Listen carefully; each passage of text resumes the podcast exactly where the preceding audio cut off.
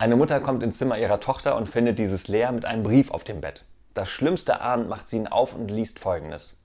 Liebe Mami, es tut mir sehr leid, dir sagen zu müssen, dass ich mit meinem neuen Freund von zu Hause weggegangen bin. Ich habe in ihm die wahre Liebe gefunden. Du solltest ihn sehen. Er ist ja so süß mit seinen vielen Tattoos und den Piercings und vor allem seinem Mega-Teil von Motorrad. Aber das ist noch nicht alles, Mami. Ich bin endlich schwanger.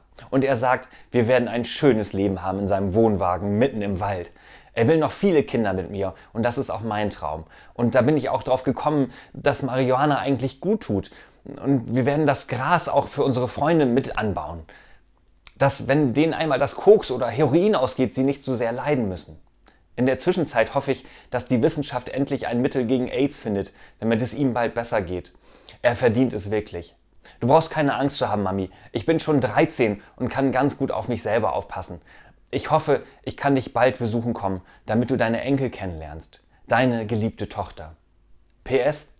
Alles Blödsinn, Mami. Ich bin bei den Nachbarn. Wollte dir nur sagen, dass es schlimmere Dinge im Leben gibt als das Zeugnis, das auf dem Nachtkästchen liegt. Hab dich lieb.